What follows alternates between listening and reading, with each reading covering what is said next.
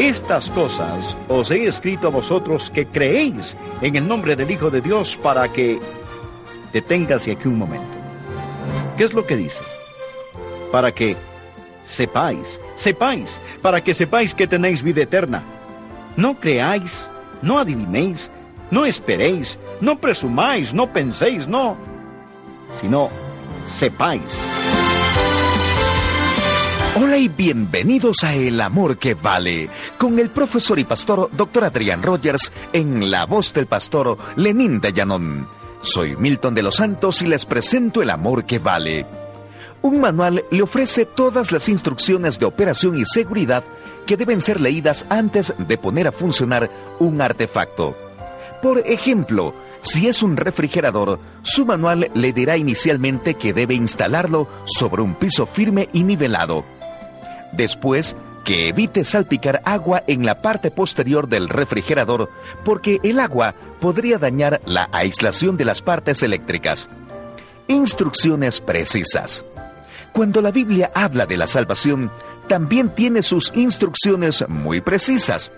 Por ejemplo, le dice que la salvación puede obtenerla por gracia y por medio de la fe en Jesucristo, que es un regalo de Dios, que no puede hacer méritos para ganársela, que es tan sencilla y determinante si usted abre su corazón al señorío de Cristo. Además que existen evidencias que prueban que en realidad usted es salvo. Le invitamos a escuchar Cómo ser salvo y saberlo.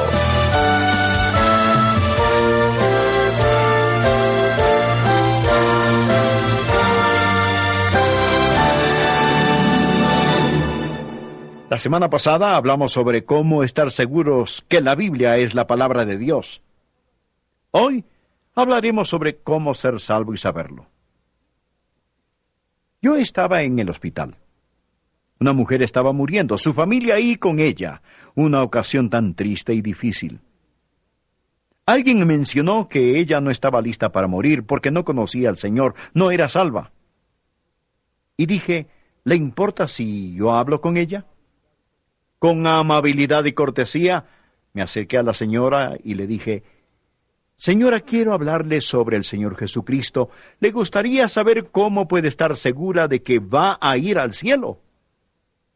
Y ella respondió que sí. Así que le hablé del Evangelio. Le dije que Cristo murió por nuestros pecados, por los de ella, y pagó su deuda. Y le dije que si aceptaba a Jesús por fe, sería salva, perdonada, y estaría camino al cielo con certeza divina. Y ella respondió, Yo quiero eso. Y oré con ella. Y ella oró y pidió a Cristo que entre en su corazón, que perdone sus pecados y que le dé salvación eterna. Luego regresé donde sus familiares. El yerno estaba ahí. Y le dije, ¿no es maravilloso que ahora es salva? ¿Y saben lo que él me contestó? Oh, nadie sabe si es salvo. Y yo le dije, hombre, claro que sí. Y él dijo, no, no, no, no, no. Lo mejor que se puede hacer es esperar que uno sea salvo. Así que compartí con él un versículo. Es el pasaje de la escritura que vamos a tener hoy. Quiero que busquen Primera de Juan capítulo 5 desde el versículo 11. Y este es el testimonio, que Dios nos ha dado vida eterna y esta vida está en su Hijo. El que tiene al Hijo tiene la vida, el que no tiene al Hijo de Dios no tiene la vida. Y aquí el versículo, pongan mucha atención. Estas cosas os he escrito a vosotros que creéis en el nombre del Hijo de Dios para que... Deténgase aquí un momento. ¿Qué es lo que dice? Para que sepáis, sepáis, para que sepáis que tenéis vida eterna. No creáis, no adivinéis, no esperéis, no presumáis, no penséis, no, sino sepáis con una certeza absoluta que tenéis vida eterna. Este privilegio es de todo cristiano. Por eso es tan importante que estén completamente seguros de que son salvos. La manera de ser salvos es creyendo que Jesús es el Cristo. Ese Jesús, y el nombre Jesús significa Salvador, es el Mesías. creen eso, confían en eso. Y algo sucede y nacen de nuevo. Es así de simple, gloriosamente simple y simplemente glorioso. En Hechos 16, versículo 31, leemos algo interesante. Ellos dijeron, cree en el Señor Jesucristo y serás salvo. Amigos, no es nada tan alto que pocos puedan alcanzarlo. Es tan bajo que pocos bajan a él. Es tan claro, es tan simple. Somos salvos por fe en Jesucristo. La palabra creer no significa tan solo creencia intelectual. Los demonios creen así. Creer denota confianza y compromiso. Pienso que está claramente descrito en otro versículo y quisiera que lo busquen conmigo. Efesios capítulo 2 es tan claro, tan simple. Efesios capítulo 2, versículos 8 y 9. Dios lo hace abundantemente claro porque Él quiere que seamos salvos.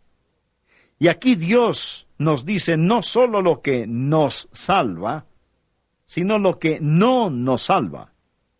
Esto es lo que dice. Pongan atención. Porque por gracia sois salvos por medio de la fe, y esto no de vosotros, pues es don de Dios, no por obras para que nadie se gloríe. ¿Entendieron eso? No por obras para que nadie se gloríe. Él dice, porque por gracia sois salvos por medio de la fe, y esto no de quién, no de vosotros. Pues aquí está el yo nuestro. De acuerdo, el yo no puede salvar. ¿Lo entienden? Y continúa diciendo, no por obras para que nadie se gloríe, obras, obras, ahí lo tienen, el yo y las obras. ¿Ven que eso no salva? ¿Lo ven? El yo y las obras no salvan. Ahora, veamos lo que sigue porque por... ¿Por qué? Por gracia. Por gracia sois salvos por medio de qué? Por medio de la fe. Eso es todo. Les digo, es así de simple. Si caminan por las calles de cualquier ciudad y preguntaran a las personas, ¿son salvos y van rumbo al cielo? ¿Saben lo que la mayoría diría? Espero que sí. Creo que sí. Hago lo mejor que puedo. Yo, el yo, y el hago obras lo mejor que puedo. ¿No es verdad? No en vano la gente no tiene ninguna certeza. ¿Cómo tener certeza si depende de lo que uno hace? Yo no confiaría ni en los mejores minutos de mi vida para poder entrar en el cielo. Hago lo mejor que puedo el yo y las obras. Ahora en comparación con eso está lo que Dios dice. Dios dice aquí, porque por gracia. ¿Qué es gracia? Gracia es el favor inmerecido y amor que Dios muestra a pecadores como nosotros. Es su razón de amarnos cuando no hay mucho que amar. Dios no nos ama por lo que nosotros valemos.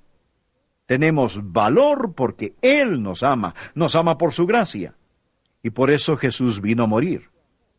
Dios muestra su amor para con nosotros en que siendo aún pecadores, Cristo murió por nosotros. Eso es gracia, su gracia asombrosa, porque por gracia sois salvos por medio de qué? Por medio de la fe. Gracia.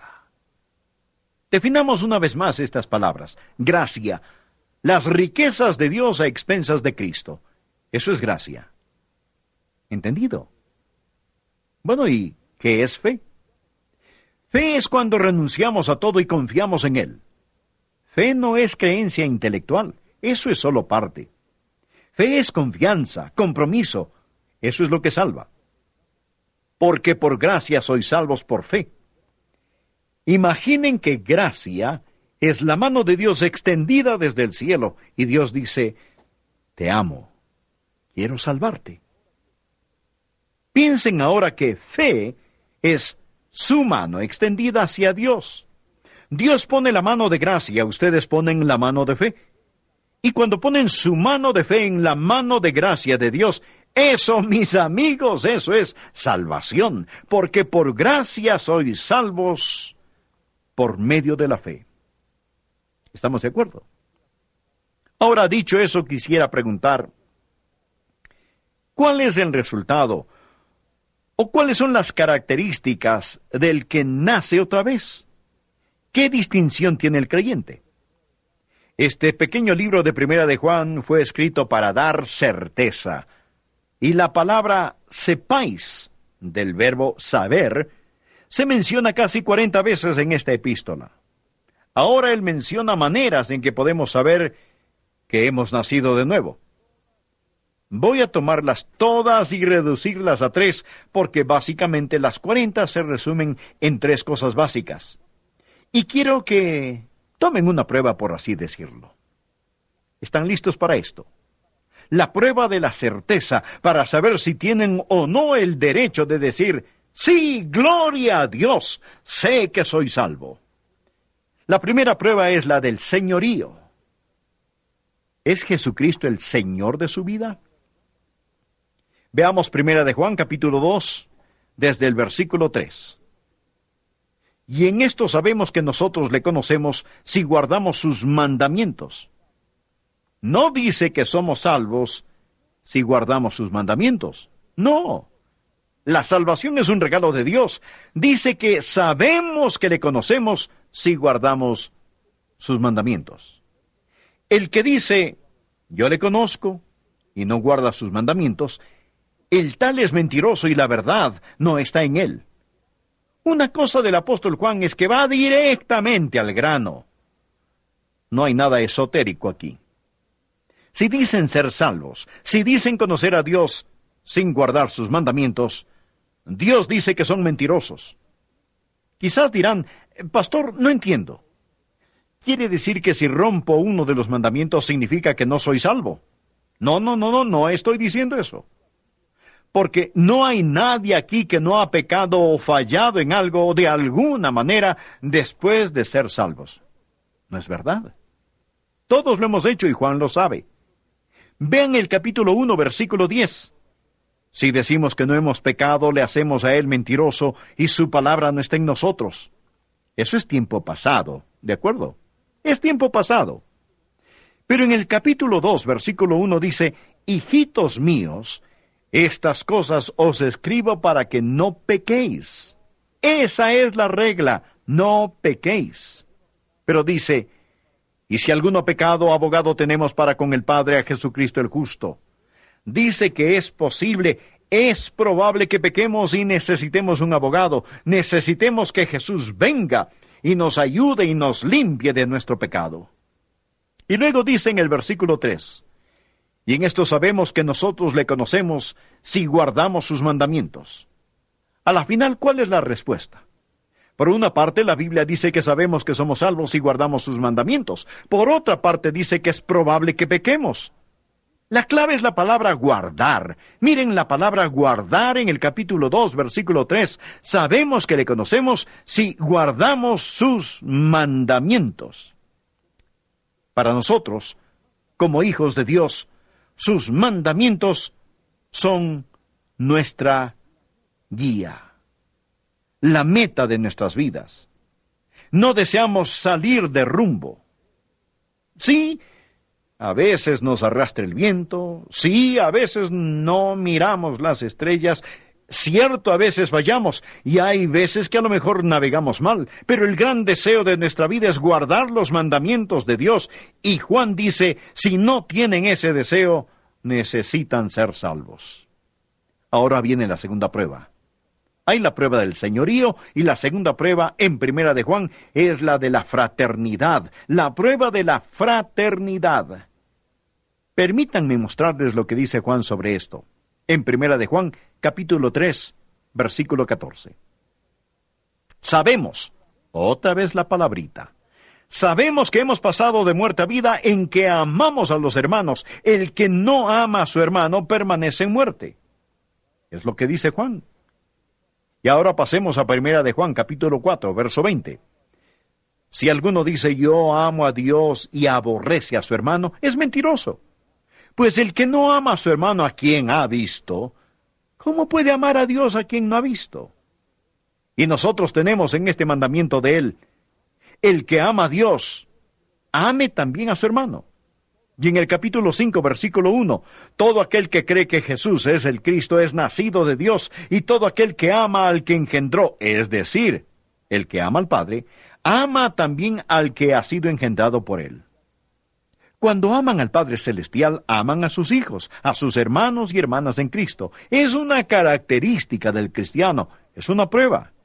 Es que cuando somos salvos, queremos estar con los hijos de Dios. Es una buena relación con los hijos de Dios. Claro que siempre habrá gente que diga, oh, yo puedo adorar a Dios a solas. No necesito ir a la iglesia. Dios ve mi corazón, sabe que le amo, no necesito reunirme con los hermanos. Entonces, ¿por qué Dios nos exhorta diciendo no dejando de congregarnos? ¿Por qué Dios siempre nos dice que cuando lo amamos tenemos que amar a nuestro hermano y hermana? Tenemos que amar a los hermanos. ¿Lo ven? Este es el razonamiento. Pongan mucha atención. ¿Por qué la fraternidad es prueba de salvación? Pues lo que sucede al ser salvo es esto. Recibimos una naturaleza divina. Sabemos que somos partícipes de la naturaleza divina. ¿Y cuál es la naturaleza de Dios? La naturaleza de Dios es amor. Veamos juntos en Primera de Juan, capítulo 4. Amados, amados, amémonos unos a otros. Y ahora escuchen esto porque el amor es de Dios. Todo aquel que ama es nacido de Dios y conoce a Dios. El que no ama no ha conocido a Dios, porque Dios es amor. No hay que ser un científico para entender esto. Al nacer de nuevo, nacemos de Dios. El Espíritu Santo entra en nosotros y somos hechos partícipes de la naturaleza divina. ¿Y qué es la naturaleza divina? Dios es amor. Si tenemos esa naturaleza, entonces tenemos amor, ¿verdad? Si no hay amor en nosotros, no hemos sido hechos partícipes de la naturaleza divina. Y no habla aquí solamente de amar a Dios, habla de amarnos unos a otros, porque Dios es amor. Sería absurdo que alguien diga, he nacido de Dios el Espíritu Santo vive en mí, tengo la naturaleza de Dios, he nacido de Dios, pero simplemente no siento, no siento ningún amor. Amigos, hay la prueba del señorío y la prueba de la fraternidad. Está ahí, a la vista de todos. Y la tercera prueba es la prueba de relación. La prueba de señorío, de fraternidad y la prueba de relación. La salvación es una relación vital con el Señor Jesucristo. Primera de Juan, capítulo 5, verso 11. Y este es el testimonio, que Dios nos ha dado vida eterna y esta vida está en su Hijo. Recordemos esto. ¿Quién es el Hijo de Dios? Jesucristo. Esta vida está en su Hijo. El que tiene al Hijo tiene la vida, el que no tiene al Hijo de Dios no tiene la vida. Estas cosas os he escrito a vosotros que creéis en el nombre del Hijo de Dios, para que sepáis que tenéis vida eterna y para que creáis en el nombre del Hijo de Dios. Aquí se está hablando de una relación con Jesús. Habla sobre tener al Hijo, conocer al Señor Jesucristo. Primera de Juan capítulo 5, versículo 13. Ponga mucha atención. Estas cosas os he escrito a vosotros que creéis en el nombre del Hijo de Dios. No dice, estas cosas os he escrito a vosotros que creíais. Tiempo pasado. No, esto es tiempo presente. Y aquí quiero decir algo que tal vez no les guste escuchar porque puede ir contra su teología. A menudo he oído decir que si uno no se acuerda de la hora, del lugar donde fue salvo, realmente no es salvo. ¿Han escuchado eso? Si no se acuerdan de la hora y del lugar, nunca fue salvo. Pero hay una pequeña falla en todo eso, y es que no está en la Biblia. Alguien lo inventó, pero no está en la Biblia. La Biblia no nos pide recordar una experiencia en el pasado como prueba de salvación. No dice, los que creyeron tienen vida eterna. Dice, el que cree Si sabe la hora y el lugar, pues maravilloso. Yo me acuerdo del lugar y la hora. Pero si no, no significa que no somos salvos. Si están confiando en Jesús ahora, son salvos. Quizás no saben exactamente cómo sucedió. Ahora, para terminar, quiero decir esto. Es posible que sean salvos, pero no están completamente seguros. Si yo fuera ustedes, ¿saben lo que haría? Haría exactamente lo que hice, porque lo hice cuando era joven. Era salvo, creo que lo era. Aún no estoy seguro si lo era o no, pero lo iba a resolver. Es que nunca aprendí bien lo que significaba entregarse a Cristo y por largo tiempo estuve sobre un sube y baja sin saber si era salvo o no lo era. Recuerdo que una noche me detuve en la esquina de dos calles en una ciudad en el sur de la Florida. Para entonces ya sabía un poquito más de la Biblia. Alcé mis ojos a los cielos y dije, Dios, necesito estar seguro. No sé si estoy perdido y bajo convicción del Espíritu, o si soy salvo y el diablo me quiere hacer dudarlo. Una cosa que sí sé, Dios mío, es que ahora quiero estar seguro. Dijiste que si creía en ti, si confiaba en ti, me salvarías.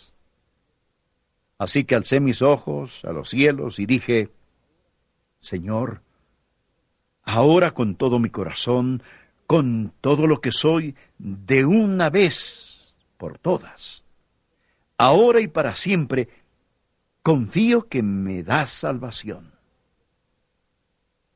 Si era salvo, lo sigo siendo pero si no lo era, ahora sí lo soy. Solo asegurándome. Y quiero decir que desde entonces hay un río de paz en mi corazón que todavía sigue fluyendo. Gracias al pastor Adrián Rogers por este mensaje sobre cómo ser salvo y saberlo, inspirado en las Sagradas Escrituras. Esperamos que haya disipado algunas dudas sobre el tema de la salvación y sepa con certeza que usted tiene vida eterna porque ha creído en el Señor Jesucristo.